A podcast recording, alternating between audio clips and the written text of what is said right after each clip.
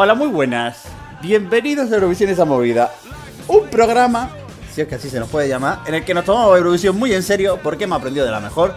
De Antonia Prieto Rangel, alias Toñi P, alias The Fucking Boss of the Radio Televisión Española. Hoy tenemos de nuevo una segunda entrega del EH Top, porque nosotros hacemos secciones para mantenerlas con el tiempo, porque si no, pues, pues tendría mucho sentido. Y en esta entrega vamos a hacer un recorrido por un país. Luis Mesa Cabello, ¿qué país? Muy buenas tardes, eh, amigos y fans del Festival de la Eurovisión. Ya está, eso es lo único que va a decir. No, eh, diría más cosas, pero quería partir de una solemnidad porque hoy vamos a hablar de Suecia y del Melody Festival.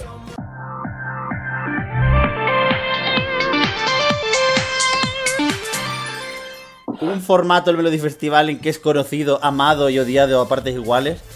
Y entre esas personas que lo aman, porque hay gente que lo ama y que participa en la radio de Radio Times, está él. Esa persona que entró en un programa y se ha quedado en nuestros corazones. Dani Fernández, ¿qué tal? ¿Qué tal? ¿Cómo estáis? ¿Cómo estás tú? Yo bien, bien. Aquí expectante para hablar de, de Suecia. Es caballo ganador. Ese caballo ganador que el que ya conocemos las canciones del... No, las canciones no, conocemos a los cantantes del Melody Festival, pero Sí. queremos, antes de empezar con la edición de 2020, queremos echar una mirada al pasado, a estos últimos 10 años, a la década.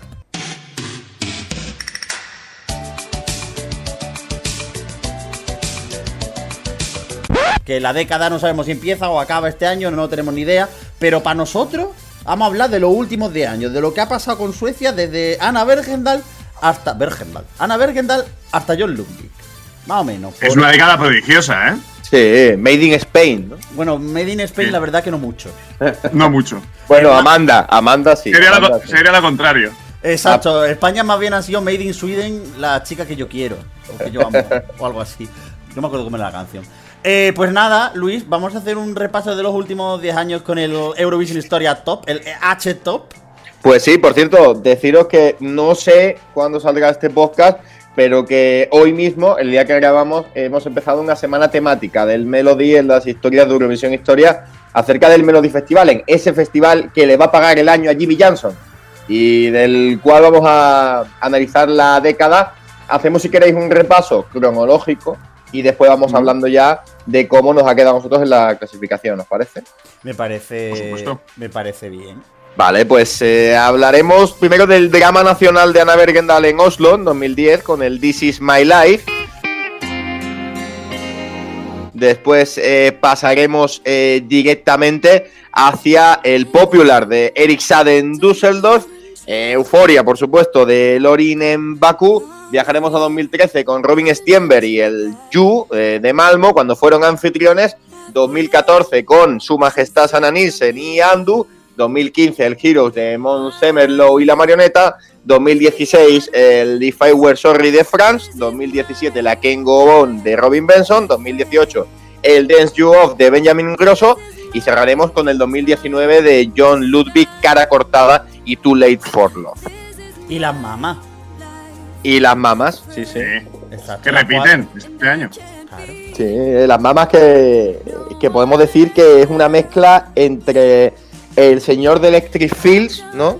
Y la Suprema de Móstoles, ¿no? La, la combinación, ¿no? O, o Sí, The ¿eh? Girls, ¿no? Las eh, representantes de Austria en el 2000, si no recuerdo mal. Leyenditas las Rounder Girls, que aparte tenían un temazo que, supuesto. da- que quedaron por la mitad de la tabla, que yo espero más o menos que es lo que le pasará a las demás más en el Melody Festival, ¿eh? pero que llevan un temazo absoluto sacado de Sister Act. Sí, sí, a mí es de las canciones que más me gustan de ese año, que es un buen año, por cierto, en, en Estocolmo, en el Globe. A ver, tampoco nos engañes, ¿eh? Que ese año tenemos a los Sameak. oh, A ver, es un buen año. Be happy. Pa, pa, para, para, Y, pa. y, y el sopuesto de Liuban. Oh, soportote. Pero no, perdón. Del soportote de Liu Bang hay una cosa incluso mejor que era I love you 100% yes I do. Y luego no me sé la siguiente parte del estribillo, pero más o menos en inglés era así la última parte de la canción. Bueno, Luis, antes de que nos enrollemos Dani y yo en nuestros recuerdos Eso. profundos de Sí. señoras mayores. Eh, antes que nada, antes de empezar, si os parece, eh, vamos a rescatar que no está aquí presente hoy el recuerdo del profesor Chachipiruli de Alberto Temprano, que nos ha mandado un audio con, con, su top, nos va a explicar el orden que la ha tenido y así además nos sirve un poco de idea de lo que vamos a ir haciendo nosotros, ¿os parece? Vale, me parece correcto. Claro. Venga, pues dentro audio. Hola amigos del Movidas, ¿qué tal?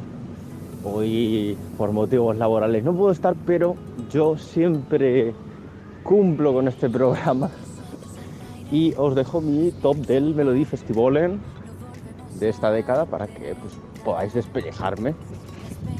Especialmente porque en último lugar dejo uh, This is My Life de Anna Berkendal. Es una canción tan mala que los dictadores parecen buenos al lado de ella. En noveno lugar, You de Robin Hamburger, sí, con muchas Gs, porque es otra canción que, que mejor enterrarla con la de Anna Bergendal.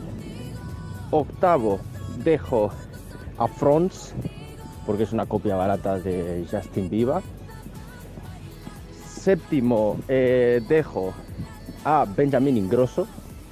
Esta canción no está mal, pero me aburre, la verdad. No vamos a engañar aquí al personal.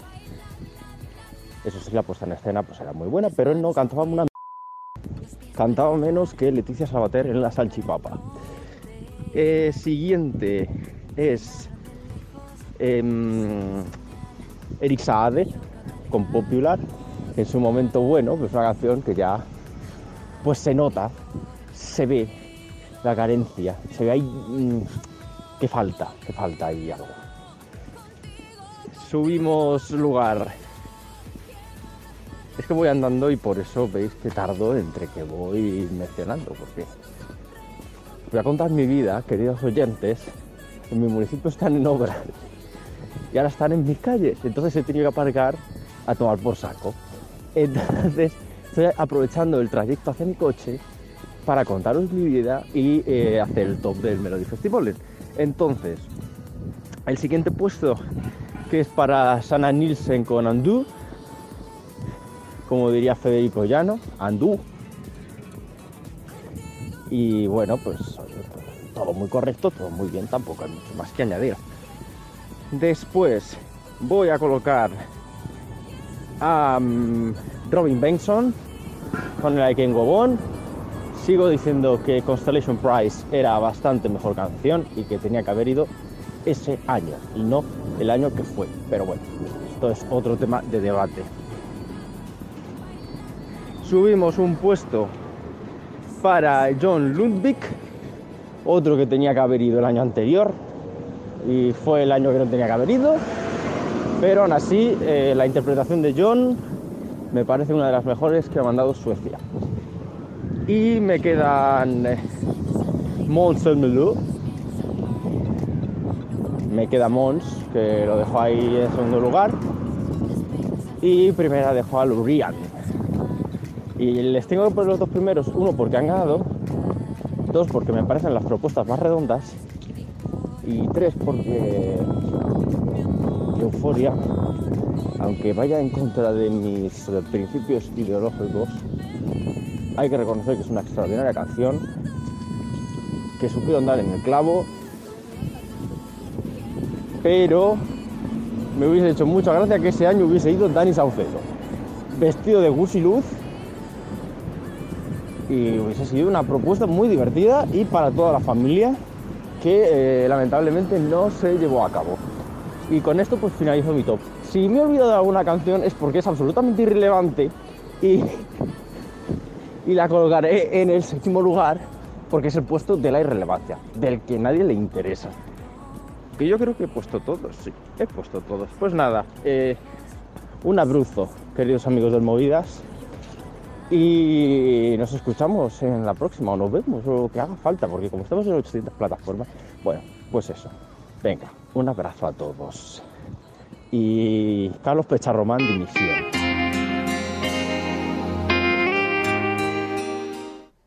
¿Os ha gustado el audio? Sí, ¿no? Esta es la sección de Alberto Temprano. es curioso porque mmm, el audio, evidentemente, se mete en postproducción.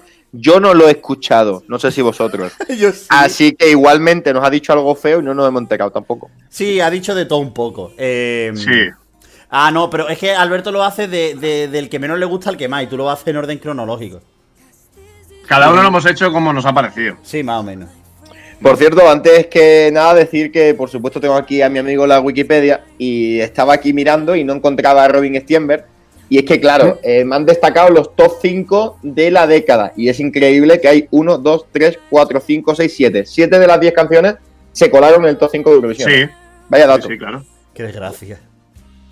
De hecho, Eric Sade y Lorraine eh, son ganadores de su semifinal. Es decir, que al final, eh, sí, estamos en la década prodigiosa de, de Suecia. Empezó a, a mitad, mitad, digamos, de, de- de los 90 con eh, Jan Johansen y Sepa Meg. Luego se fue también difuminando poco a poco sobre la marcha. Y, hombre, yo creo que estamos ahora también en, en un momento cumbre.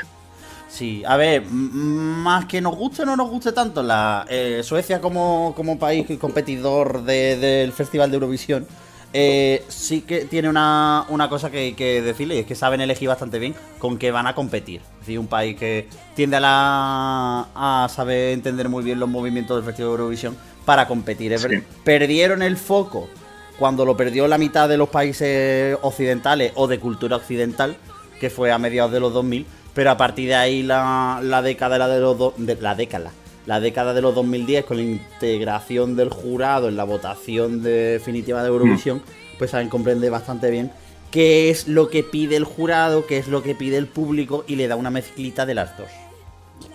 De hecho, eh, a finales de la primera década de los eh, 2000, eh, la única que podemos rescatar es casi a Carola, que después del tropezón de, de- de la hostia mayúscula de Martin Stermark, que es la que viene un poco a rescatar a Suecia, a, a devolverla para la lucha a, a la victoria, pero después tiene The Ark, tiene a Charlotte Bueno. Perrelli y a Malena Herman, así que son tres, cuatro tropiezos consecutivos, porque después viene a Ana Bergendal, que es la única representante sueca que no ha conseguido ni siquiera pasar a la gran final. Bueno, en esa, en esa década también el top 5 de Fame, ¿no? El de Elena Philipson. Sí. Y el que dejaremos en barbecho de Listen to Your Harvey. Ya, ese, ese, ese que el peor, el top 5 robado España en 2001, pero Sí. es, ver- es verdad que es que Suecia cierra una década de los 90 muy brillante, con un inicio de los, no- de los 2000 muy brillante, con luego una serie de batacazos constantes. Pero, sin embargo, a pesar de que Ana Bergendal, y creo que ya con esto podemos entrar en materia, Claro. Ana Bergendal, a pesar de quedarse en semifinales, nos dio un bonito recuerdo y una, una actuación muy emotiva en el escenario de Oslo. Bueno, eso es que a ti te gustan la- las cositas así emotivas, ¿eh, Paqui? Yo es que soy una persona muy sensible porque me recuerda. ¿Puede ser que me recuerde a mi infancia? Bueno, no, no lo sé. Eh, Puede ser, es como muy solemne con las lucecitas, que algo que por cierto está bastante ya visto. Eh, a los suecos no, no, no les sentó muy bien, no lo encajaron muy bien, según dicen en, Oslo aquel año, que salieron bastante enfadados. Es verdad que se quedó a las puertas de, de- la final, porque fue un décima de, de- su semifinal y, se quedó ahí a, a punto, a pocos puntos, creo que a menos de 10 puntos de, de meterse en la final, de ser décima, pero eh, bueno, creo que con los años no ha envejecido mal la canción. Eh, por aquel entonces eh, la odié profundamente, eh, pero bueno, sí que es verdad que aquel año, pues eh, la final del Melody fue, bueno, flojita. La odié porque yo prefería un poco a Alex Sade, ¿no? Un poco también de la corte de lo que venía Suecia, ¿no? Eh, pero bueno, mm, también con, con Timotei, con, con el coma aquel, eh, odiaba también a Salem Al Fakir, eh, Eh, todo, que, fue. Que, que fue, que fue segundo, así que fue, fue una final de, de, de, de infausto recuerdo, desde luego. Fue una final de categoría, porque las dos que quedaron, la, la primera y la segunda, eran las dos representantes dignísimas. Otra cosa es que cuando tú. A ver, a ver cómo explico esto. Con Ana Bergen, Bergendal, otra vez me vas a lo mismo. A ver, eh, no sé si os habéis dado cuenta de una cosa, es ¿El que eh, la selección natural eh, del Melody Festival en- nos ha, nos ha obligado otra vez a olvidarnos de nuevo de Robin Stienberg, que ha sido el colista del grupo. Os habéis ido al penúltimo ya, que no me parece mal, pero el pobre chavalín que ha quedado el último, ni hemos hablado de él. Hey, do you remember? Pero tú no ibas a hacerlo por orden cronológico. No, Claro, vamos a hacerlo por clasificación, ¿no? Mejor, ¿no? Que tiene más, más retintines, que si no, nos vamos a ir a 2012 y lo reventamos ya. Es que tú has, has dicho cronológico antes, Luis Mesa Cabello. Pero es que si no tiene gracia, la gente se va a desenchufar, se va a dar cuenta del ganador muy pronto. Bueno, pues nada, rebobinamos. Vamos a viajar al año 2011 a una persona que representa perfectamente el concepto de perseguir tus sueños, ya que 13, Luis.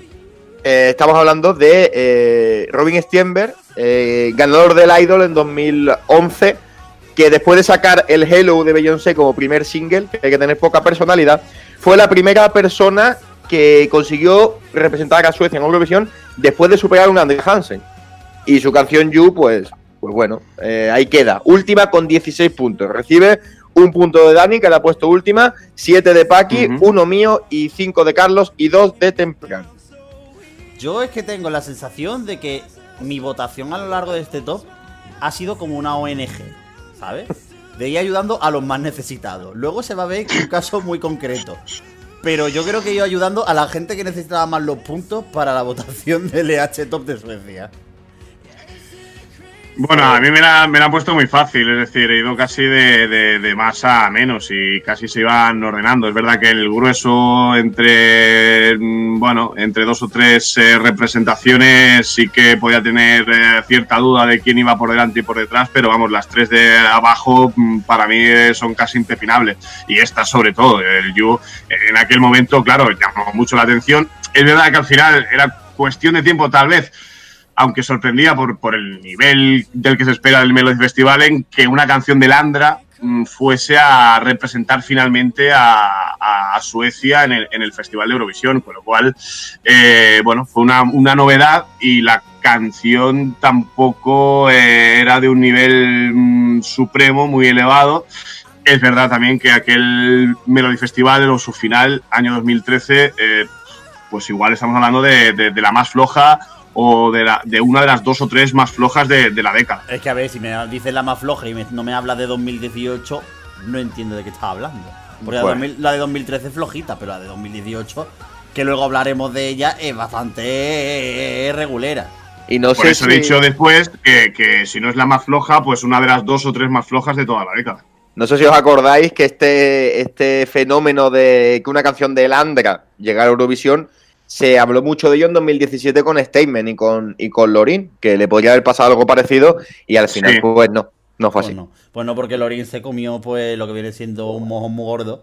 Pero es que, claro, a ver, yo no digo nada. Si repasamos la lista de candidatos de 2013 para ser los anfitriones en el Malmo Arena, tenemos lo siguiente. No, eh. Ojo, cuidado, ¿eh? Voy a leerlo en orden cronológico rápido. No, cronológico no, de actuación.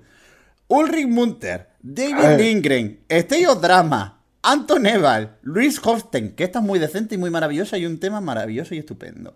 Ralph Gillenhammer, con Bed on Fire y un motacho todo gordo. Eh, Rabayaj Rosas, Son Banan, Robin Huenberg y Yojio. Es decir, No querían ganar, no querían volver a ganar. es que, a ver, yo digo que de la lista, pues tú escuchabas Anton Eval, pues la canción está muy bien, pero es que el señor, lo que viene siendo cantar y bailar a la vez, no. Luis, Luis maravillosa, pero la señora tarda 45 minutos en ir volver al escenario porque la, mu- la mujer pues tiene una enfermedad degenerativa y aquel, aquello la mujer no aguantaba en Melody Festivales, le costaba un montón. Ralph Gillenhammer, mm, de golpe se disparó cuando salió de su semifinal, pero cuando llegó a la final se comió otro mojón muy gordo. Y, a ver, entre vosotros y yo, son Banan y los rabayagasas estos. Que es que la letra, el título de la canción que es Y, y en Richtig Javla Slager significa un Slager bueno de narices. Sí, sí, sí, sí. Sí, dime tú, ¿a quién en su sano juicio se le ocurrió esto? Bueno, Bueno, la de Luis Hofsten eh, son los peces muertos siguen la corriente, con lo cual que tampoco eh, Pero no, es perdona, una esa- poesía maravillosa. Esa canción tiene una filosofía muy bonita. Y es bueno, Ah, vale. pero, Oye- pero el tema, eh, este señor hizo, podemos decir que se hizo un Carlos Jean, ¿no? Es decir, decir, voy a presentar la mejor canción. Eh, ¿La ha escuchado alguien? No, pero es la puta mejor canción del mundo, ¿eh? Pues igual. Y yo totalmente, pero es que yo no sé. Ahora voy, yo voy a- vamos a seguir haciendo pildorazos de recuerdo gracias a nuestro patrocinador oficial, a Wikipedia. Pero es que. pero es que, claro, tú ves ese. ese el Andra Hansen de ese año y tienes, ojo, cuidado, entre los eliminados. A Eric Gadd, a Carolina Fuglas con una balada muy bonita, pero que no llegaba a la de 2009. A las Cookies and Beans, ojo, cuidado, Cookies and Beans, que una de ellas vuelve este año. Y luego tenías el dueto hipersexualizado de tensión sexual no resuelta, a.k.a. la Friendzone, de Eric Segerstedt con Tone Danley y Aberge. Con Hola y adiós, hello, goodbye. Es decir... Eh, Sí, pero yo creo que en el Andra sí que es verdad que, que- que pasan los dos temas más llamativos. Sí. Anton y, y Robin, con lo cual, bueno, eh, lo puedo comprender. A mí la de Hello Goodbye, pues no me había desentonado en la final, de relleno, ¿no? Porque es que luego la final del cartel es para echarse a temblar, es para echarse las manos a la cabeza. Y luego al final, pues pasan las cosas que pasan. Es decir, yo te digo una cosa, llegan a David Lindgren y no hubiera arrepentido yo más en mi vida de que Suecia estuviera directamente en una final, ¿eh? Porque Sean Banan dice, bueno, es graciosa, los Ravageyasas, eh, bueno, pues un slagger bueno de narices. Pero escúchame, David Lindgren, con ese compositor que se llama Fernando Fuente. Sí. Ayer, hermano de Manel. Ah, vale, iba pensaba Mané Navarro, ¿por qué? Pues bendito. Bueno, que Robin Huenberg, que se comió un momo gordo en, en Malmo y que a mí me gusta, la canción me gusta. Se deja escuchar, pero es que mm, eh, pierde fuelle el- lo que es Suecia, lo que venía o lo que venimos esperando de Suecia y para ser anfitriona y bueno, me- me- bueno, viendo el cartel de la final, pues dices, bueno, igual es de lo poco rescatable, pero mm, era poco competitiva. Es verdad que igual tampoco querían ganar, pero, pero, pero bueno, no sé. Eh, al final, eh, viendo el palmarés, es, es una de las tres que se queda que se queda fuera de ese top 5, ¿no? De- de- de ese, de ese maravilloso palmarés que tiene en la última década. Bueno, pues si queréis viajamos un poquito al siguiente. Mm, avisamos al Eurofan Rosa, eh, antes de que le dé un infarto, apague este podcast, cierre el streaming, porque nos vamos a meter despiadadamente con Eric Sade.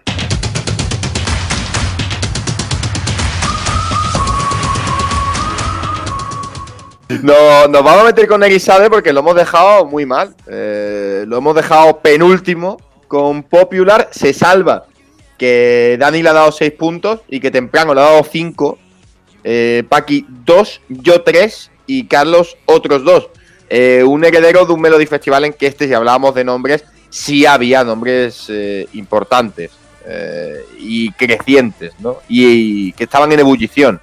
Y después también estuvo Sana Nielsen. Pero me encanta porque dice creciente, evolu- otro en evolución, no, no importante, Sana Nielsen, ¿sabes? Eh, señor- señora Random número 14, gracias por acercarse a este programa de radio.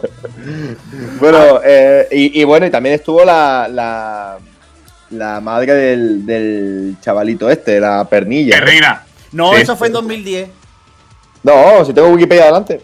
cuando, cuando participó Pernila en esto, Sí, mira, aquí lo tengo. De hecho, estuvo en el Andra. en el Andra, eso fue en 2010. Cantó Desperados. No, No, esa es eso la fue madre. Pernilla Anderson. Esa- Eso no es la madre, es, es, es Pernilla Boagler. O algo así. Uh, uh. Sí, raro. Eso es. Pernilla Anderson no es la madre de Benjamin Ingrosso. Es una señora que estuvo en la estuvo en el Andra Sunset con una bonita canción que seguramente a Dani no le guste, pero a mí me gustaba mucho, la verdad, porque yo soy así. Bueno, yo es que aquel año 2011 en el Andra pues iba con las Shirley Angels y con The Monkey con Oh My God, Oh My God, It's a Wonderful Surprise. Eh, ¿Puedes por favor repetir eh, las primeras señoras con las que tú ibas? Eh, Shirley's Angels. Eh, ¿me, puedes, ¿Me puedes decir que en una en, en un Andra en un Andra Hansen en el que tenías a las Love Generation, a- vale, a The Moniker, a Linda Pritchard, que siendo un petardo como eres tú, pues digo, vale, Linda Pritchard le pega. O a Lorin con su primer intento, ibas Sí. con Los Ángeles de Shirley. Bueno, iba por la parte de abajo del cuadro de la primera ronda y luego también, hombre, pues, con eh, Lorin y My Hair is Refusing Me también era muy buen tema. Es verdad que luego hay un Slagger que, de Jenny Silver, eh, Something in Your Eyes, que es, eh, es un Slagger de, de tercera división seguramente. El intento espantoso. El intento de Love Generation con Dance Alone también hay que dejarlo correr. Pero, pero sí, me, me- bueno, Shirley Clamp es una también eh, artista célebre del Melody Festival en- con, con trayectoria y bueno, a ver, lo intentaba ya la desesperada. Oye, Y y precisamente no, cayó. ¿no vais a hablar de Dani Saucedo nada?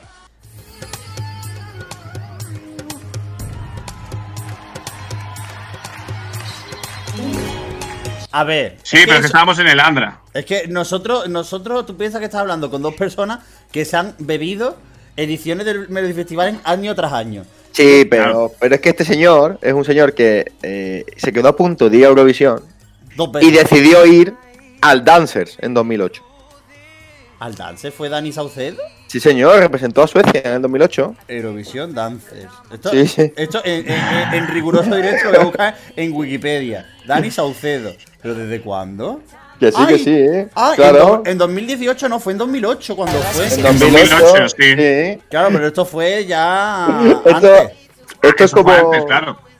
esto es como cuando cuando me denieguen la acreditación de- del senior y pida la de los coros esta de la TV3, ¿sabes? Pues esto igual. Pagado la música, ¿eh? A ver, es verdad, a ver, es verdad que la, la final de 2011, la final de 2011 tiene mucho nombre, pero es verdad que es random, un poquito random, la verdad. Pero no por nada, sino porque te encuentras a Dani Saucedo y a Eric Sade más o menos con casi la misma Sí. canción. Sí, es del es que- mismo corto. Pero es que, claro, luego tiene a dos señoras con dos chochos de aquí a Estocolmo, que son Linda Bensing, con posiblemente el peor de los Slager que ha presentado a ninguna de las a ninguna de las ediciones del Melody Festival en los que ha participado. Y mira, que se, ha quedado, y mira que se ha quedado fuera a veces de las semifinales. Pero es que luego, ¿quién está en esta final? ¿Quién Sarah está? Nielsen. La señora Sana Nielsen, que después de presentarse en 2008 y casi ganar con un baladón, se presenta con el I'm in Love. Y esa coreografía de ir montada encima. ¿Alguien me puede explicar, por favor, la puesta en escena de Sana Nielsen en 2011? No sé, Mario de Milagro, ¿no? Bueno, a ver, hay un vídeo que no se sabe si es de verdad o no, que supuestamente es fake. De Sana Nielsen cantando en directo sin la música ni los coros pregrabados. El I'm in Love.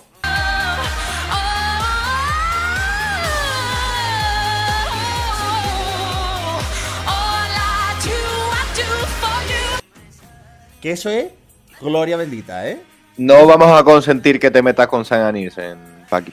A ver. No, pero sí que es verdad que, que- que, mm, eh, ella estira mucho, digamos, eh, sus participaciones, que quiere ganar, que insiste, y es verdad, al final quien sigue la consigue, ¿no? Pero eh, al final con Undo, después de, bueno, de diferentes Schlager, seguramente el más flojo fue Bagardú Bagayag en 2007, eh, luego 2008, 2011, y bueno, era como que, sí, corría el riesgo de ser otra Linda Bensing, ¿no? De, bueno, vamos a ver eh, cuál es la buena o si directamente te vas a quedar por el camino y el arroz se te ha pasado.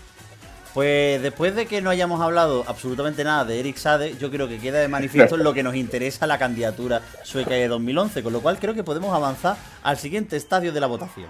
Sí, el siguiente estadio de la votación me da que nos lo vamos a saltar porque es el de Ana Bergendal. A ver, a ver, a ver, a ver. Hemos, hemos hablado de ella mm, 45 minutos por error. Mm, No lo veo necesario. Bueno, pero puedes por favor decir los votos, no sé, me quiero sentir importante. Ah, sí, claro, por supuesto. Eh, los votos de, de Ana Bergendal ha recibido más votos de Paki que del jurado en Eurovisión 2010. Le ha dado 12, es decir, le ha puesto la primera. A esto le sumamos que le dio 3 Dani, yo le he dado 2, 3 de Carlos y temprano le ha puesto la última. 21 puntos. No, ¿cuánto, hizo, ¿Cuánto hizo de jurado? Pues hizo, a ver, hizo justita, ¿no? A ver, no me acuerdo. Porque el jurado fue la que le dio la hostia en Oslo, gorda. Sí, es que es curioso porque ahora nos quejamos de- Ella suma, sesen- ella suma 62 puntos en, en- en Oslo, te queda ahí a las puertas a menos de, de 10 de, de su semifinal, de pasar a la final.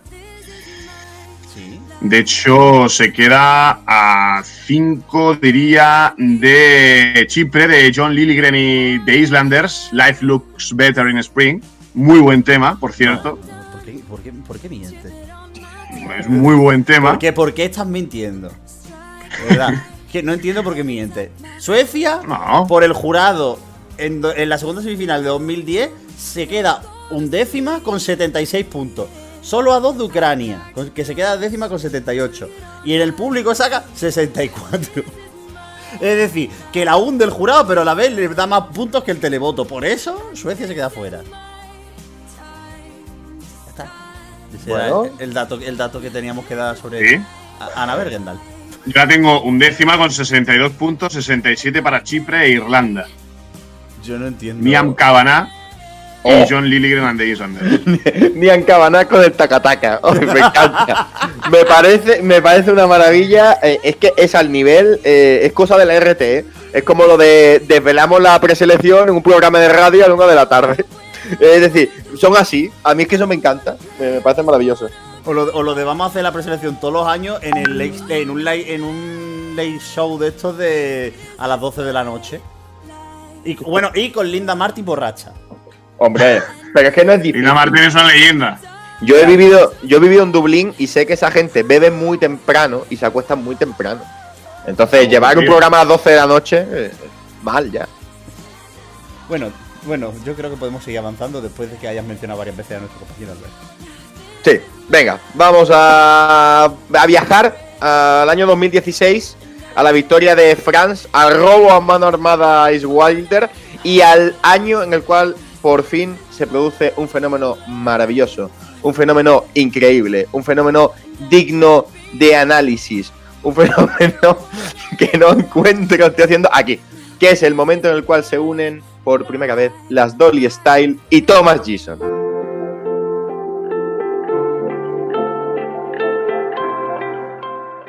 ¡Oh, cuidado! ¡Oh!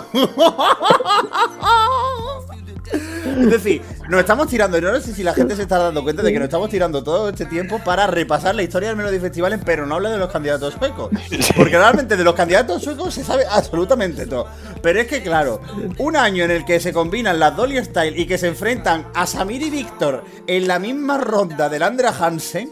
Y a Samir y a Víctor le ponen unos lacitos en la cabeza, es que es digno de mención. Sí, las Dolly Style tienen tres canciones en el Melody Festival. Hello High, Roller Coaster y Habibi. Javi es la mejor, ¿eh? Y a cada cual a peor, Uh, mal, pero es que acabas a peor. Yo creo que la mejor es Hello High, imagínate, y me horroriza, pero. Yo- Pero ayer yo la, estuve- la estaba escuchando de vuelta a casa en el autobús. Y cuando empezó a sonar el. Tito, tito, ti, tiro, ti.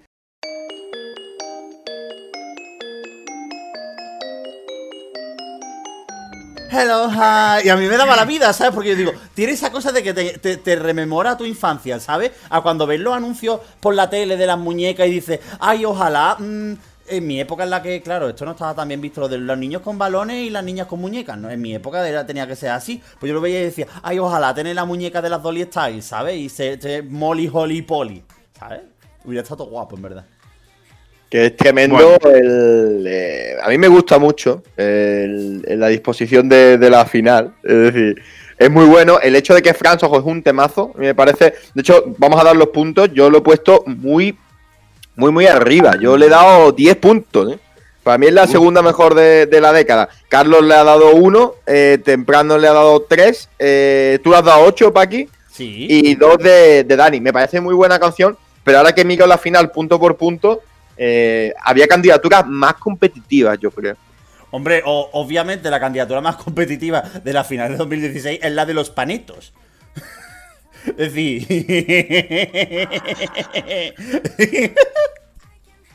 No, a ver, pero en serio, no sé. La canción. perdón, o el Kisungu Sungu.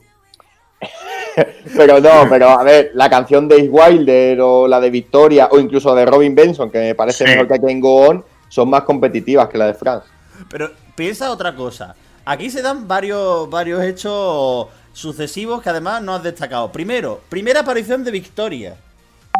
Que además es la aparición Taylor Swift de Victoria, la primera. Luego, Oscar Sia con el Human. La primera aparición de Robin Benson con el Constellation Prize. El enésimo ostión en el televoto de Molly Sandén con Universe, cuando era la favorita de ese año. Y ojo, cuidado al dato que voy a poner encima de la mesa. Saraja con Kisungusungu quedando por delante en el televoto de Ace Wilder con Don't Worry. Es decir, Ace Wilder saca 933.000 votos del televoto y Saraja saca 971.097. You run away, you run away. Whenever I get close, you run away, you run away.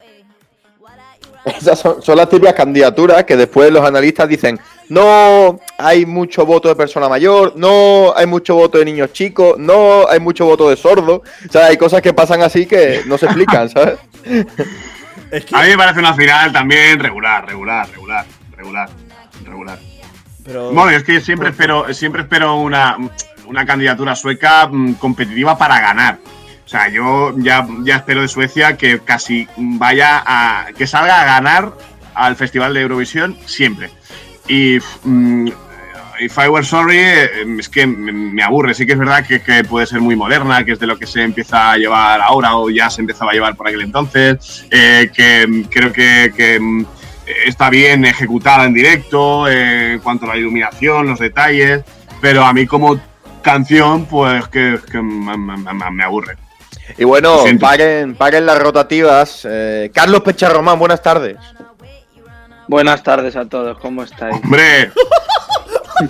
¡La voz que tiene! A- ¡La a- siesta! ¡La De siesta! ya, de verdad. Se te ha ido de las manos, ¿eh? Sois unos desgraciados. Princesa, ¿cómo estás? Buenos días. Ay, madre mía, la vida. Qué cruel es. ¿Cómo te Con trata las la vida, personas Carlos? que trabajamos de noche. Eh, pues muy bien, la verdad. El pero- alegato en favor de la prostitución de Carlos Pecharrón. Que, escúchame, ¿de qué estáis hablando? ¿De Fireware Sorry? Pues mira, la tengo la última, ¿vale? Ay, ay, ay. Ahí entrando con ganas. Es una... como un piano de cola.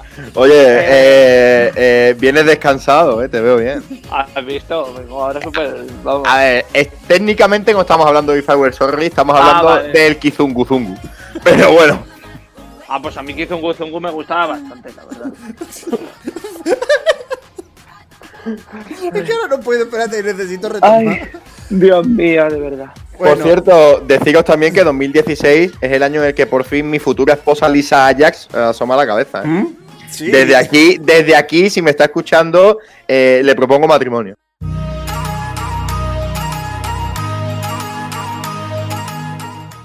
Sí, Lisa ya que asomó Joder. la cabeza en 2016 y eh, poco menos que nos la entierra todos con los berridos que comenzó a pegar esa señora en directo. Con el. Aquel año, aquel año, por cierto, en 2016 es eh, el de eh, la irrupción de Boris René, del cual debería hablar en algún momento, eh, no digo en este podcast, eh, Luis Mesa Cabello, porque tiene su historia.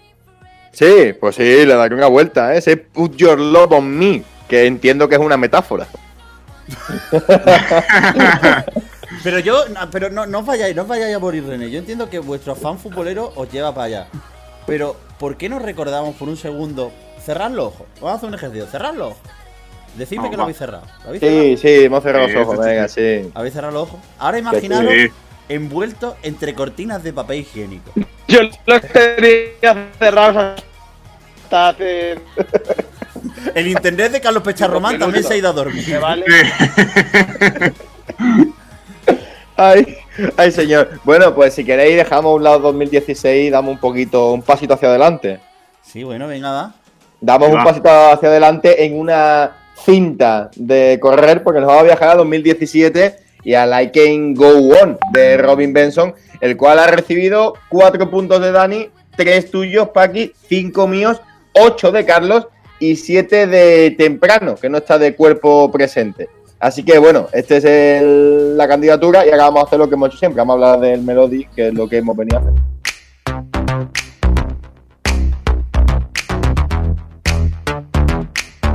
No, yo digo una cosa, no le doy menos puntos a este señor porque las candidaturas de Eric Sade y la de la señora repetidora 500 ocasiones me gustan infinitamente menos. Pero es que si no, le daba menos puntuación todavía.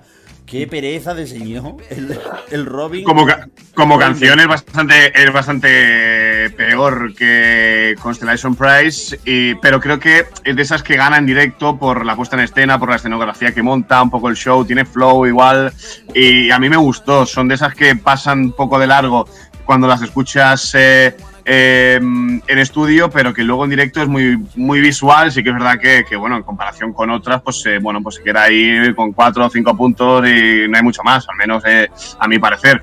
Pero bueno, que gana, gana el directo respecto a lo que bueno, se puede escuchar de, una canción que bueno, que creo que es peor de la candidatura que, que- que había presentado años antes. Justicia para Mariette.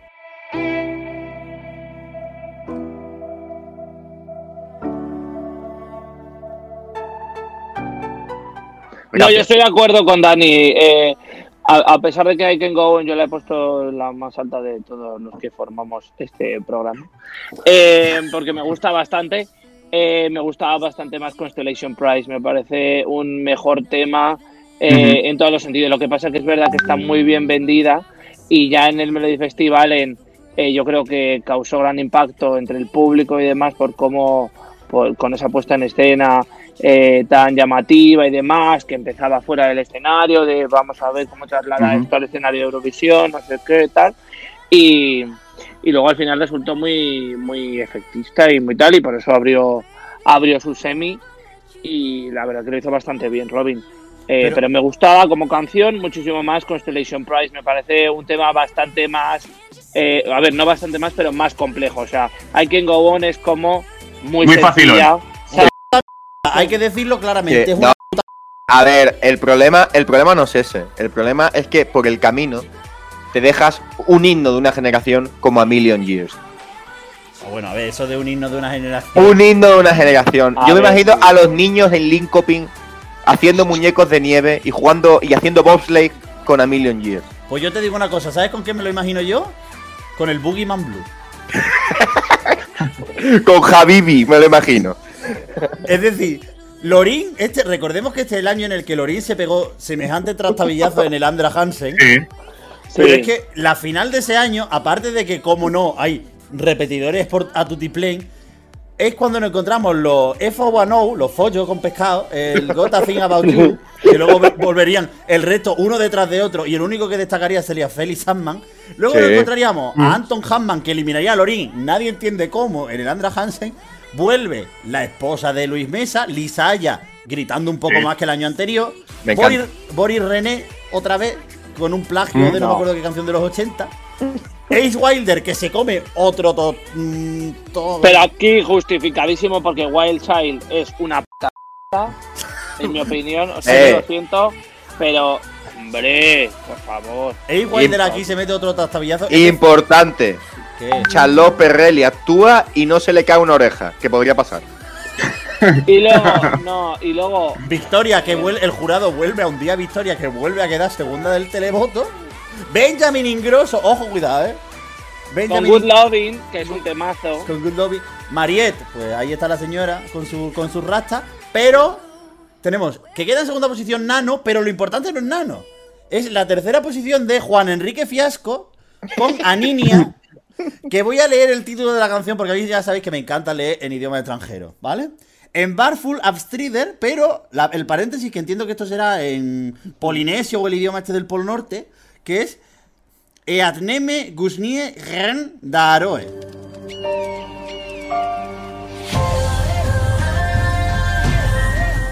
En Sami. Eso, lo que he dicho yo. Y Víctor, ¿no? Es decir, el plantel de ese año, y no hemos entrado en, lo- en las semifinales, porque en las semifinales hay cosas fantásticas también, pero no, no vamos a entrar en ellas porque no tenemos tiempo. Bueno, a-. A ver, el tiempo teóricamente se ha acabado A ya. ver, porque esto iba a durar la- media hora, pero bueno, ya la, estamos gente estará perdidos. la gente estará diciendo que exactamente en 2017 nos sacamos a Dinana y cosas así. A ver, eh, la final es una pedazo de final. O sea, tiene un nivel altísimo. Lo que pasa que efectivamente, eh, pues bueno, mm, yo es verdad que ese año iba con Nano, pero no me desagradó la victoria de Robin Benson. O sea, quiero decir, Hold On me parece una canción muchísimo mejor que I Can Go On eh, por todo y por la y por la eh, puesta en escena porque es como más bueno todas las puestas en escena de Nano que son así como oscuras esta en especial me gustaba bastante más pero no pongo queja al resultado de este Melody Festival porque la verdad que el nivel me gustaba bastante. Bueno, pues si queréis viajamos al año 2015 Y al quinto puesto, ¿eh? Eh, vamos a ir ya con, con Heroes, con Mons Emerlo y la marionetita.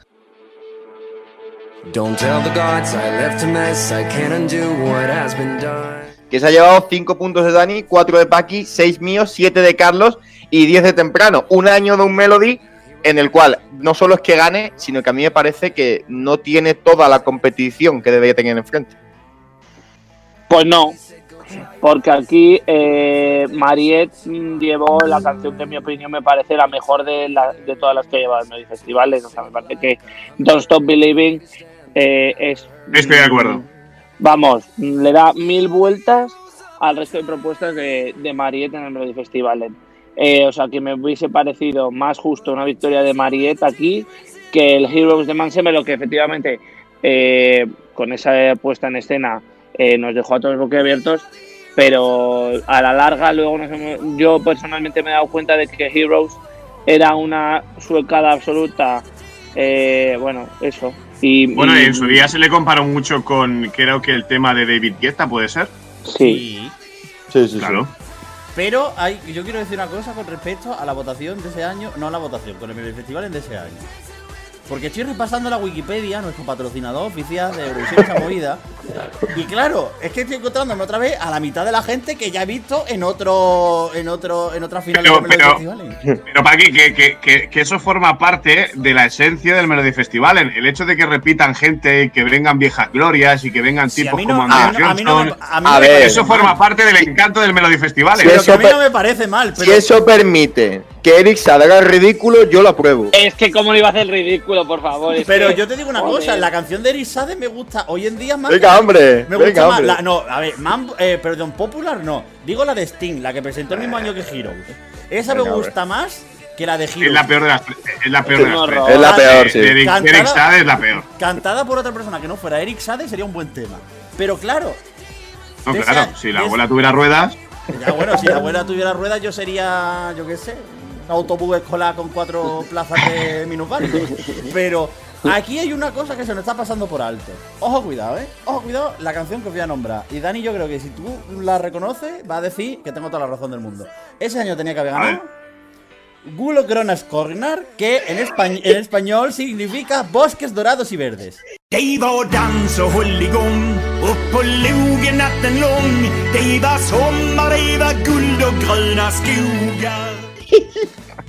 no, no, por favor. Decir, De aquel año, de aquel año recuerdo a Molly Peterson Hammer con a, Fine, que, que me parece un, buen tema. Recuerdo, mm, no Totalmente. me gusta, eh, eh, a Caroline Wenergen con eh, Black Swan, también me gusta mucho, que tampoco se clasificó ni siquiera para la, para el Andra. otro mojón Y-. ¿eh? Y, y la, y en la final, pues bueno, es que Heroes mm, prácticamente no tenía, no tenía rival para ganar, pero sí que creo que hay un nivel medio bastante, bastante alto. Está bastante bien. Donde Mariette, eh, la Eric Sade se deja escuchar. Me gustaba mucho la del tema y me sigue gustando mucho todavía, ha envejecido bien, Magnus Carlson, con eh, esa canción que habla de- del centro histórico, digamos, de, Estocolmo, si no recuerdo mal, el Stan. Eh, luego Jessica Anderson también maravillosa, pero mm, ya se queda mm, a medio camino, se queda ahí que pierde fuelle Jessica Anderson. Y ojo, cuidado, porque le estoy mandando ahora mismo a mis compañeros de, de, del Movidas por el WhatsApp en el momento. Eh, somos un programa transmedia, ¿eh? Y está. Groupie, está Groupie de Claro. Sandy Víctor, que es un temazo. Pero claro, yo le estoy mandando ahora mismo a mis compañeros del Movida por una cosa y es que en el Melody Festival de 2015 la gente no lo sabe, pero participó Ana de Frozen. Sí. Sí, ¿Y este, este no fue en el que dio los votos Federico Llano? no me acuerdo la verdad. ¿Eh, ¿El de Lloyd Points? No, el del Swedish Lady, sí, ¿no? Federico Liano Saboero. ¿Cómo estás, Federico? Very well, very well. Thank you. Hello, uh, Sverige. It's a pleasure to be here with you tonight to deliver the points of the Spanish jury. Excelente. May we have your points, por favor. No me acuerdo. Yo diría, yo, yo diría que, yo diría que no. Yo diría que no. El año siguiente. Pero No, cuidado porque- porque... Uy, perdón, sí. No, porque se- lo de la Swedish Lady se lo dijo a. A Krista. A Frida. No, Eso se sí. lo dijo a Frida. ¿Que- ¿Quién es Frida? Carlos. Un pojopa. Que no, yo os he mandado una foto para que ustedes la veáis. Que aquí está, aquí está. Es Ana de. Eh, no es Elsa, es Ana de Frozen. ¿Por qué? Porque es la señora que le da la voz a Elsa, pero en físico se parece a Ana. Que es, ojo, cuidado el nombre, Anika Herlitz. Que lleva una canción. Porque esto es un fenómeno que se ha producido en toda Europa en, lo- en las preselecciones. Y es que todas las señoras que cantan las canciones de Frozen han ido Mm. apareciendo por una u otra preselección. Sara Alto. Y le hicieron una preselección a ella sola, pero porque cantó Frozen en 34 idiomas como. Pero Oye. es que- ¿qué, qué es eso, eh? ¿Qué? Oye, una cosa importante eh, para los fans de Gisela que nos estén escuchando. Sí. eh, Disney eh, ha dado marcha atrás y al final le han dado las canciones de Frozen 2, ¿eh? Que estaba ahí en duda. Y ella además en el perfil de Instagram tiene puesto Gisela abajo, voto oficial de Elsa de Frozen en España. Y ayer subió un post con David Bisbal diciéndole que era un honor compartir eh, que los dos mm, hubiesen participado en la banda sonora. Sí, hay paz, hay paz, que es lo importante. Bueno, Disney, año, Disney es la mayor ONG de Europa también. año 2014, que lo he buscado y sí es el de Fede. Fue el Eso año es, de- sí. A Crista. Sí, sí, sí, es 2014, el año en el cual gana su majestad Sana Nissen Madre mía. con tremendo cumbión Andu. And finally, the 12 points do go to song number 8. And do. 12 poäng ger Spanien till Sanna och Ando. Muchas gracias, Federico.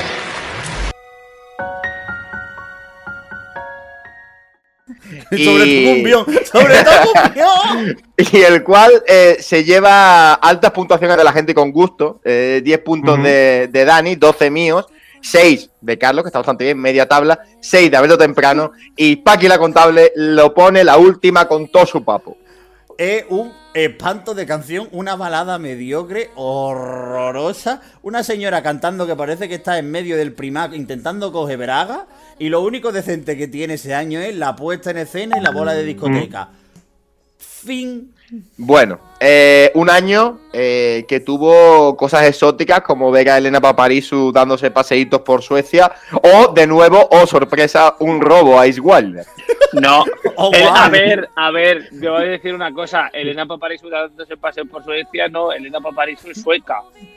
Decir. Sí. Claro, pero O la sea- señora eurovisivamente no es reconocida por Suecia. Exactamente, eh, vale, Eurovisivamente siempre ha competido por Grecia, pero ser es sueca. Y, Pero hay y una cosa más que importante. lo hizo muy bien. Survivor era un temazo. Pero, A mí me gustaba mucho también, sí. Bueno, es que somos muy de Elena en general. Sí.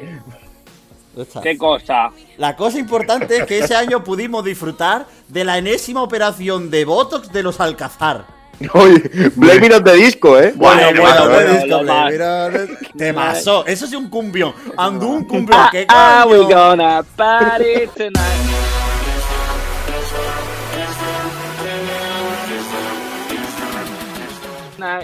Es decir, yo no creo que haya nada más grande en la historia del Melody Festivales que los Alcazar consiguiendo su posición. Está en la mejor posición histórica de los Alcazar, ¿no? En el Melody Festival. Te quiero decir, no, Lina Headlund es la única que permanece intacta en ese grupo, porque los otros dos Mm. sí que son, madre mía. Se nota que han pasado bastantes veces por el quirófano. Pero Lina Pero Headlund Lina también. Headlund está igual. y- No, Lina Headlund es, la que menos modifica su aspecto. La única que me rostro. parece que ha pasado por Panem en los Juegos del Hambre. Exactamente. Es que Andrea Lundstedt. A Elito, te queremos mucho. A mí este- a- y, a- y Magnus Carlson también hay que dejarlo estar. A mí este año me gustaba mucho, este año me gustaba mucho Linus Venning con una canción que se llamaba Brother. Eh, Uf, me parece. Era repeti- repetitiva. Pues a mí, a mí A me no gustaba mucho. A mí me gustaba mucho. ¿Tú sabes a Y aparte se la dedicaba a su hermano muerto. Que era muy bonito eso. ¿Tú sabes a qué me recuerda la repetitividad de la canción de. de Brother? La, la del Brother. ¿Mm? Siempre. Eh, eh, No, hombre, no, no, hombre, no, por favor. Siempre. Siempre. Por cierto, siempre. eh, eh, nuestro asesor personal, la Wikipedia, eh, me dice que también eh, creo que es la, la primera vez que se presentaba John Lubbock como compositor al Melody. Siempre. Siempre. Con la Con canción la- de Anton Eval, No que la canción era Anton Ewald. Que quedó último. Que quedó último, sí. Sí, sí, sí. Era el favor. Aparte, Anton Ewald que iba Le de dieron, como un pu- le dieron como un punto, ¿no? Cuatro El jurado le dio cuatro. El Eso, jurado le dio cuatro. Uno de España. Algo así. Eh. Uno de Fede, ¿eh? Qué, fil- qué filtro, Four qué points. filtro. Anton Ewald se presenta como ultra favorito para ganar ese Melody Festival en después del, del tema del año anterior de 2013, del Begging. Pero, y lo ponen, la típica esta de que cierras el Melody Festival en porque sabes ahí que vas a ganar, que tienes con todo tu poderío. Y le dejan último el jurado y el televoto, ¿sabes? Es que fue lamentable. Pero es que le ganó el televoto en la semifinal, se lo ganó Alcázar. Mira, yo ayer vi eh, de casualidad haciendo scroll en Twitter y demás. La actuación de Ace Wilder, la de Busy Doing Nothing, que me encanta porque encima me recuerda a una persona muy especial. Qué Para mi persona, Qué bonito. eh, no, pero no está invitando a gusanitos esa persona. ¿eh? No ya, Eh, bueno, no lo digo porque aquí se habla de alguien y parece que estaba todo bajo tierra. la, actuación de Ace Wilder está inspirada en el. ¿Cómo se llama esto? Está inspirada en la cárcel. Yo, esa persona, pues. Yo lo Y siento se- mucho que estés pasando estos malos tragos. Y se quedó a dos puntos de derrotar a Sana Nielsen con Andú, Sí. siendo un registro totalmente distinto. O sea, no me hubiese importado para nada ver a Ace Wilder con Busy Doing Nothing, porque es, eh, a mí me parece un temazo, la verdad. O sea, De hecho, eh, aparte las se lleva canciones cambian mucho de registro la- dentro de la propia canción y esta es la que creo que mejor traída está ese cambio de músicas y demás, porque luego el resto de Ace Wilder no me ha gustado nada de lo que ha presentado. De hecho, se lleva cinco doces en- del jurado y tan solo uno Andu, que es el de España. Bueno, pero porque somos muchos así. Claro que Es sí. decir, es un 12 made in Casa Santana. La culpa de que no ganara. Po- Podemos decir de que, no ganara Federico. Wilder no es, no es de, Ale- no es de No, es que a Sana Nielsen le votaron todos los países. Eso y a es. Ace Wilder le dejaron de votar. Es decir, No, bueno, Alemania fue la única que no le votó. Federico Llano es el Carlos Pecharromán de aquel Melody Festivalen. Es decir, por, por su ausencia de voto, no ganó Wilder. Siempre, siempre. Bueno, España le, di- le- le- le dio 8 a. En este caso a Isgo Walder. con Oye, pero si hubiera- tampoco. Si hubieran empatado, hubiera desempatado el televoto, ¿no? Hubiese desempatado Cárdenas, como en. No sé, yo creo que Christer Bjorman hubiese dicho esta. Sí. bueno, ¿Sabes? va- O sea, vamos a irnos al podio ya. Mm, 2018. Eh, Benjamin Ingrosso, el Melody Festival es más corto de la historia.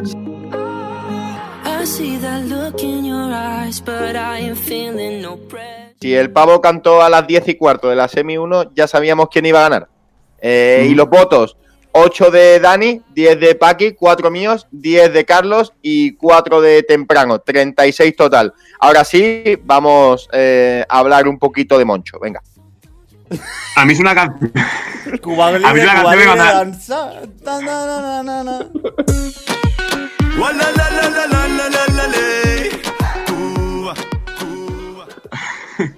Yo cuando la, la, escuché la primera serie mm, no me dijo demasiado. Sí que es verdad que flipé pues con, con la escenografía, con, con los planos, con, con la realización. Y, y luego le fui cogiendo el pulso y era de mis favoritas incluso en Lisboa. O sea, yo flipé y estando allí es verdad que es una actuación muy televisiva. Si la ves en directo pues, pues pierde la gracia porque tiene, de- pierde el misterio.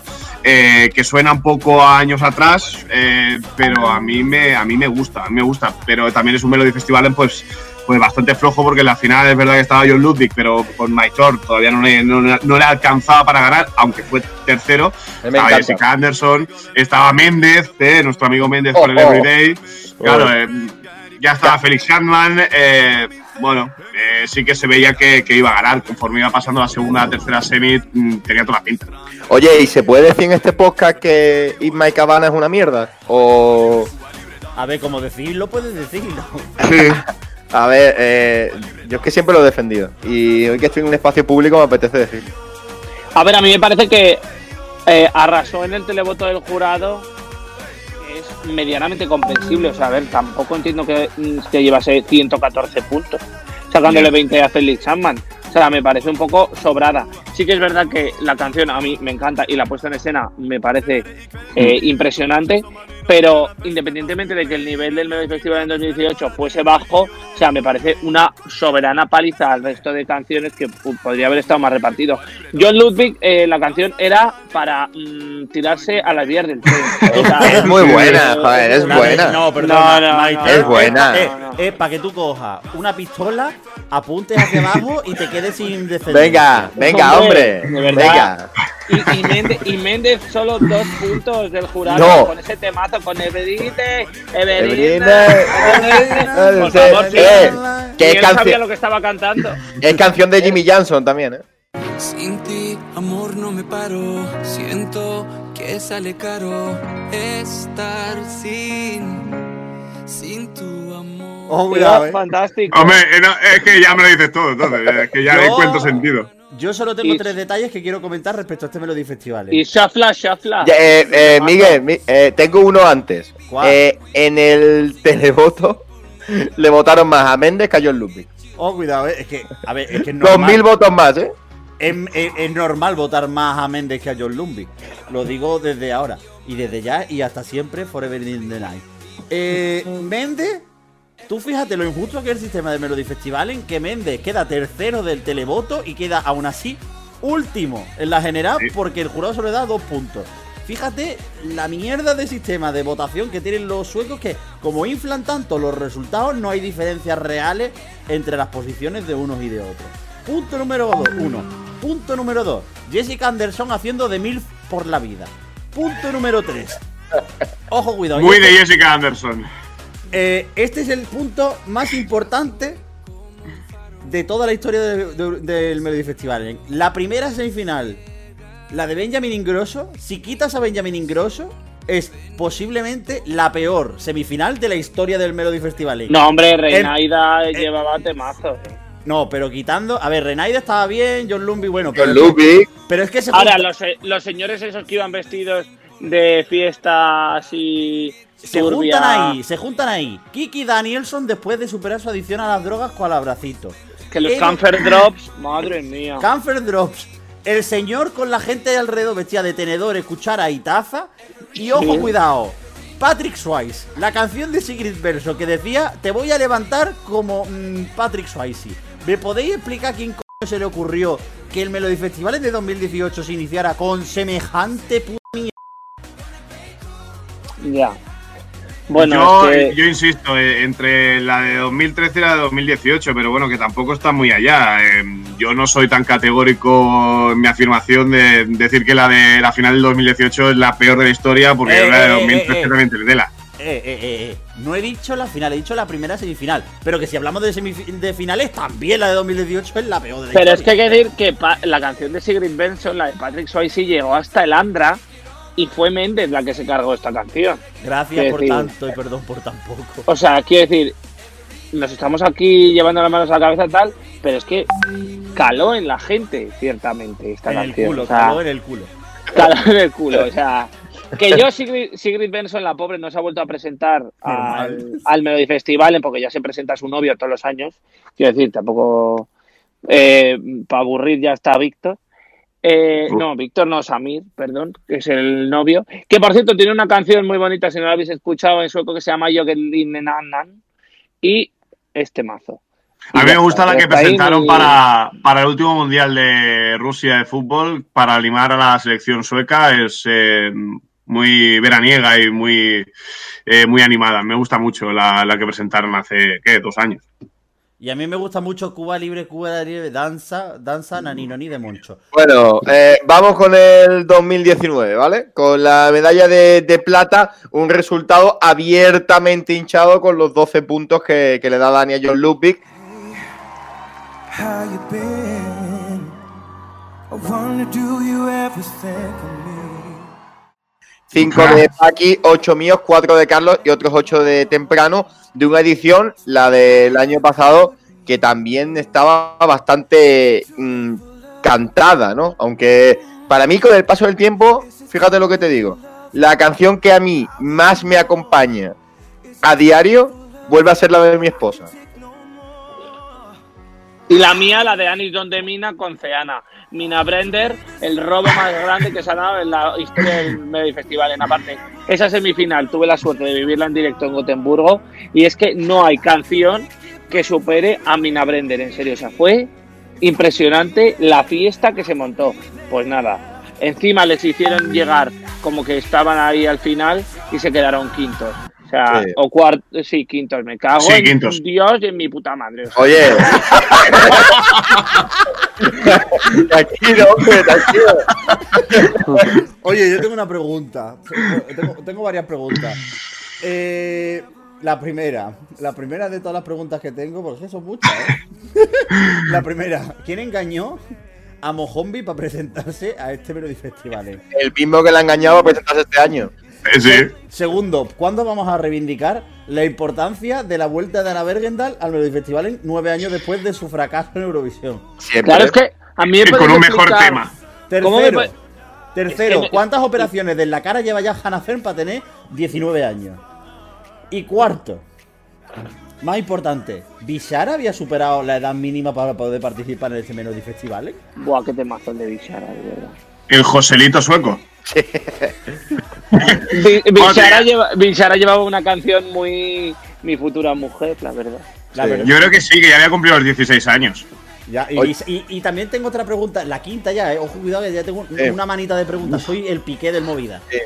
¿El amor de Luis Mesa Cabello se intensifica por Lisa Aya a medida que ella grita más en los Melody Festivales? Oye, es que, a ver, Ton es un temazo. Torn es más temazo que, que ¿eh? ¿cómo se llamaba? Que I don't give a, o cómo era la Y, otra. y Kai Dumi también. Sí, Oy, oy, oy, oy, sí, sí, Ahora sí, bien, verdad. ¿escucháis esto? Sí. Es la hostia de Margaret. ¿eh?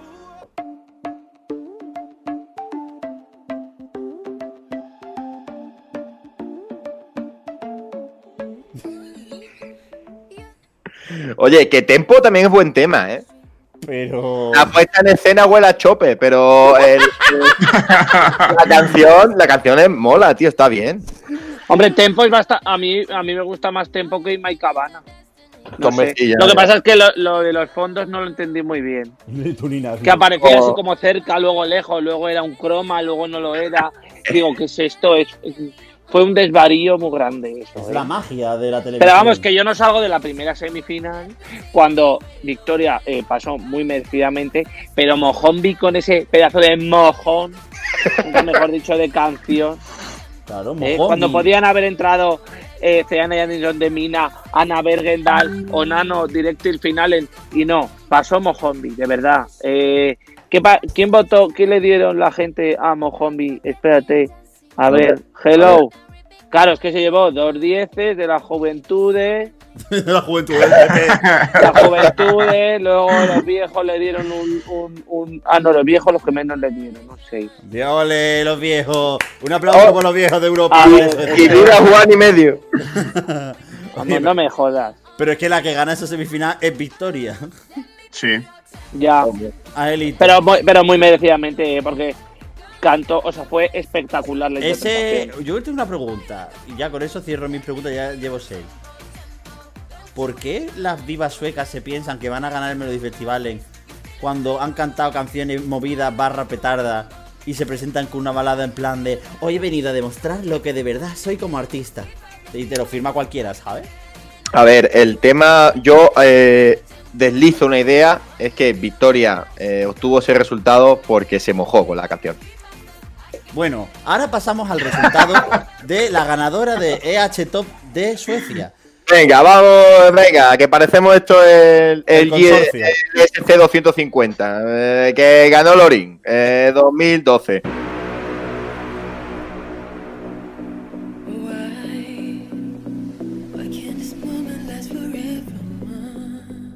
Eh, Qué raro. 7 puntos de Dani, 6 de Paqui, 7 míos, 12 de Carlos y 12 de Temprano. Es decir, eh, yo creo que ha, ha destacado los dos 12, por supuesto, y el nivel medio, que ninguno hemos sido capaces de descalabrarla Sí. tanto. A ver, es que no hay Eh, año, año 2012 que, que no sé, es que tampoco vamos a hablar de él, pero El embrujo. Bueno, yo creo que Tampoco había nivel para derrotar a, a, Lorin este año. O sea, es que. A ver, había nivel en una canción. Otra cosa es que en directo fuera lo que fue.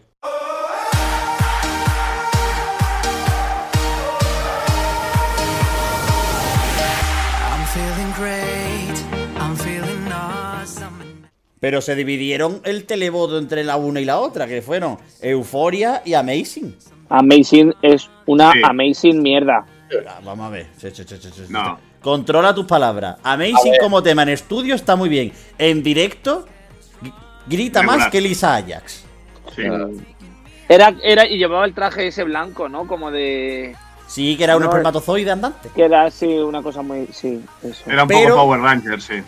Pero yo creo que, que la gente siempre en 2012 con el Melody Festival siempre se enfrasca en la batalla entre Lorín y Dani Saucedo. Yo creo que hay una batalla mucho más importante que se libra en un segundo plano que creo que hay que destacar, que es la batalla del vino entre Thorsten Flick y Revolutionary Sorkersten y Bjorn Raleigh con Sarah Lee. Es decir, el Jarresen Meijin contra el Miracle. Es decir, Es como, es como si la parte de esa de Melody Festival se grabara en el plató de cine de barrio. No puede haber un Melody Festival en que tenga la, la parte alta de las canciones como súper potente. Es decir, es- las dos pueden ganar Eurovisión. Pues yo creo que Amazing podría haber ganado Eurovisión. A lo mejor no con tanta ventaja como Lorín, pero podría haber hecho un buen La verdad que este, esta es la final de Melody Festival en que más huele a vino de los últimos, de los últimos años. Quiero decir, luego nunca se ha repetido que lleguen así como leye- tanta, tanta leyenda, ¿sabes? De, Es que el cupo de, la, leyenda. de la, ¿sabes? De la tercera edad sueca. Es que en el momento en el que Bjorn Raleigh abre la boca en un momento determinado de la canción y dice Shaleken, Shaleken, hoy, hoy, hoy, eh, recitando la canción, porque el señor yo creo que, que- Porque él decía que se había inspirado en Coque Maya. ¿Así? ¿Cómo? Es que él decía. ¿En serio? Es que Bjorn Raleigh cuando presentan el Miró que él dice, yo me he inspirado en Coque Maya para esta canción. ¿Por qué? No lo Eh, sé todavía. Sa- eh, saquemos tú una fuente de eso que le haga una historia. ¿Cómo va a decir? Hombre, Es decir, en la, sale en que la, sale en la- hoy, en hoy, la hoy. postcard, en la postcard eh, correspondiente lo dice o No, lo dijo en las entrevistas previas, en plan, como que estaba inspirado todo el concepto en el Miró, en, en el Miró no. Eh, bueno, un Miró sí porque es un cuadro, pero estaba inspirado en Coquemaya. Y por favor, la foto de Bjorn Raleigh en la actualidad, que le estoy enviando a mis compañeros ahora mismo en el grupo del Movida. Ahí no. Es A ver, Madre mía, tiene, tiene unas bolsas que parece. tiene, tiene, tiene cara de tener 712 años. Vas. Madre mía. Dios.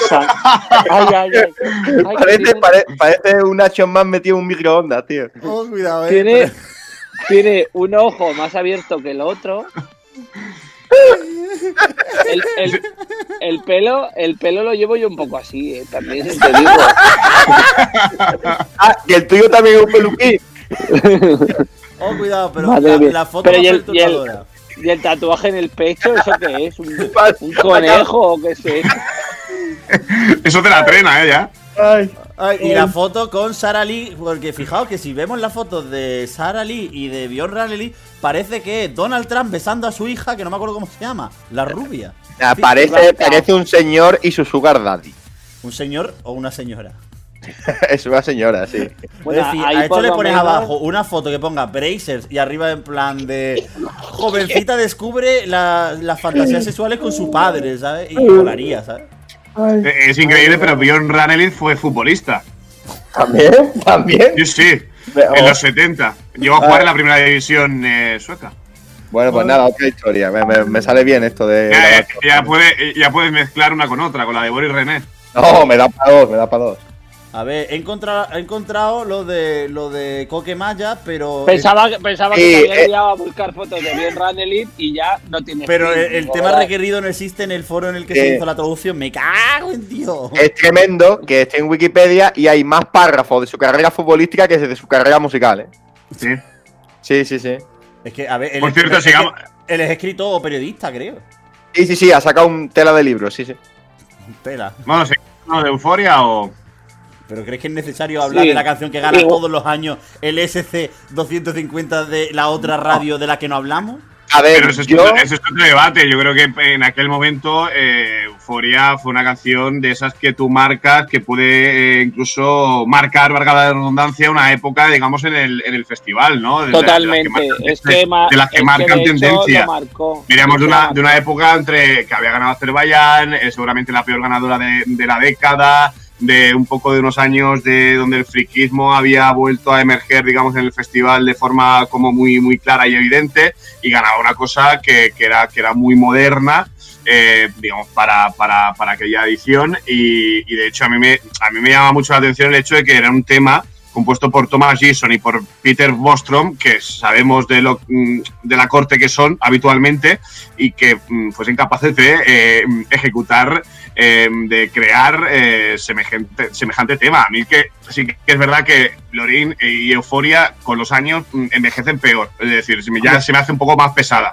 Pero, joder, yo creo que para, para, para, para aquel momento Euforia fue una eh, excelente ganadora, ya no solamente para el Melody, sino también para el festival. Bueno, eh, es que ese es el tema. Imagínate lo mal que envejece Euforia, compara el Euforia de Bakú con el Euforia de Objetivo Eurovisión. A ver, todo, todo pasando por Objetivo Eurovisión eh, Ah, pierde el mayor respeto del mundo, pero, Pero yo estoy de acuerdo pero con Dani que yo estoy de acuerdo con Dani en que Euforia marcó un antes y un después en la historia de Eurovisión. O sea, cuando salió Euforia eh, al día siguiente de ganar en Bakú fue un auténtico apoteosis de decir, madre mía, qué pedazo de temazo eh, ha ganado Eurovisión en todas las radios durante semanas, en los Claro. números uno de todos los países. O sea, eh, Euforia definitivamente marcó un antes y un después, no solo en Eurovisión, sino en la música eh, europea. pues eso, de, de unos años atrás a ahora, en este en este siglo, vamos, a lo que llevamos del siglo. Es que yo y creo yo que- creo que eh, Nad, o sea, ahora mismo es eh, impensable, bueno, por mucho que cada uno en- personalmente pensemos, no, este año a lo mejor esta canción tal, es imposible que nadie desbanque a Lorin del número uno del, del Edge 250, porque ya aparte se ha convertido en una tradición que mm, gane y que de la primera y que cuando ese hombre dice oh are you still there no sé qué go to number one es euforia y punto No, de hecho yo creo que, mm, no sé, me parece que no solo por ganar Eurovisión, sino que es la gran canción de EDM de la época. Es decir, es la canción de, de estilo EDM así mm, cercana pop, cercano al techno, Sí. ¿no? Eh, más exitosa de, de la década sin duda, ya no es cosa de Eurovisión. Yo solo voy a decir tres palabras.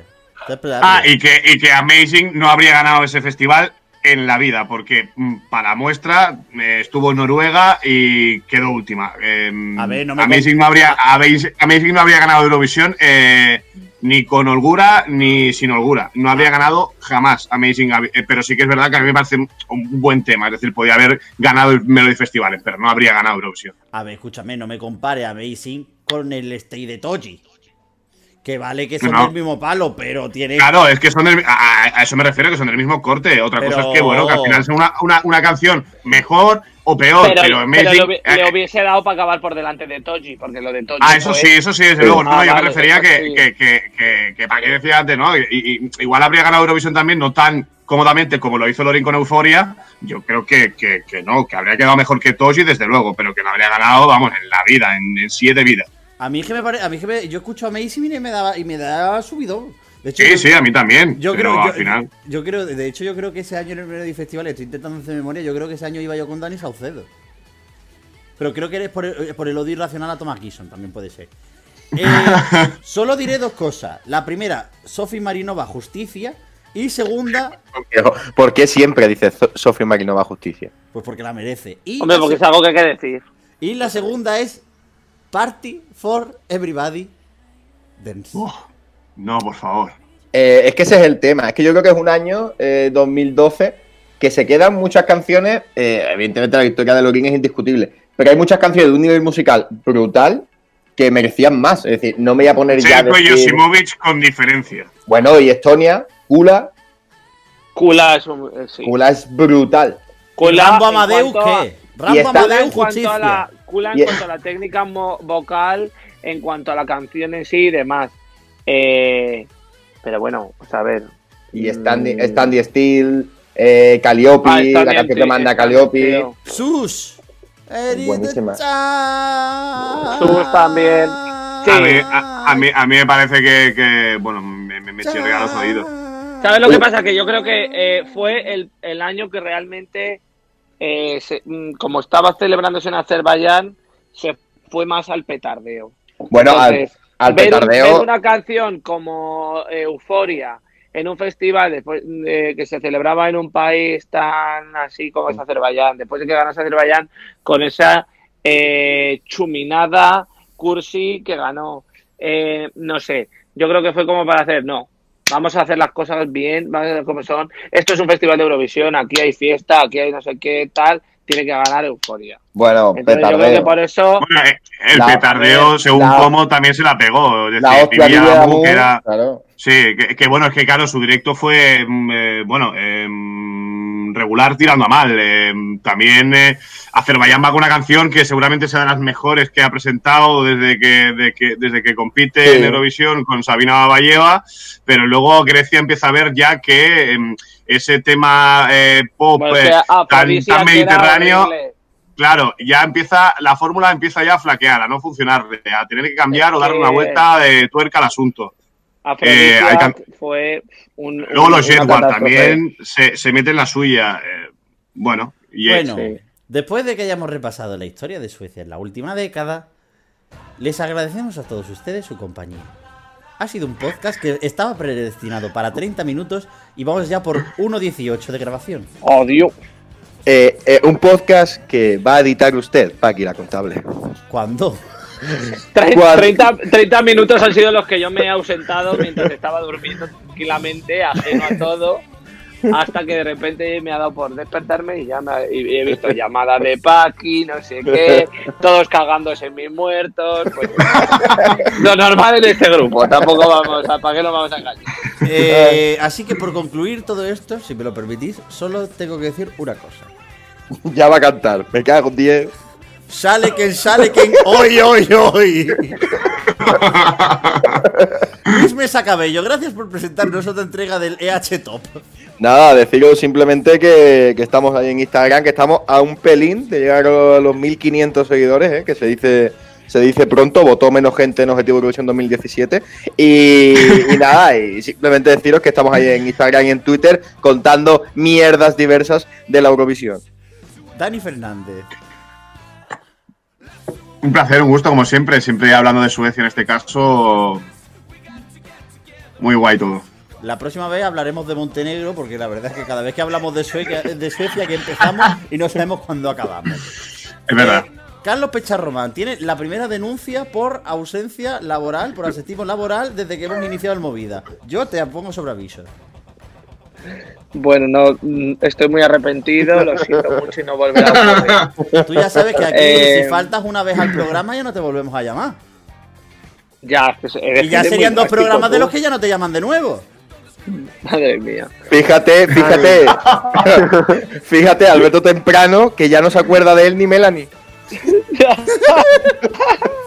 Para quien no lo Pobrecito sepa, mío, de verdad, Melanie que- nos ha saludado porque sabe que somos muy buena gente. Oye, Paqui, mira, Melanie nos ha saludado. ¿Qué? Que lo voy a meter. Hala, está, está sonando Melanie. Ahí. Hola Luis, hola Carlos, hola Paqui, ¿qué tal estáis? Bueno, pues un saludo gigante ¡mua! de parte mía y de abracitos. ¿Eh? ¿Has visto? ¿Has visto el saludo de Melanie? ¿Eh? ¿Qué guay? ¿Habéis visto? Para que luego la gente diga que yo odio a la niña. La me cae bien. No me gusta Marte, pero la niña me cae bien. Oye, muy, muy simpática ella. Bueno, de parte de una de las que le habla, Paqui la contable. Eh, muchas gracias por haber asistido a otro programa. Y hoy no voy a leer nada porque ya lo hemos dicho. Sale quien sale quien hoy, hoy, hoy. Adiós.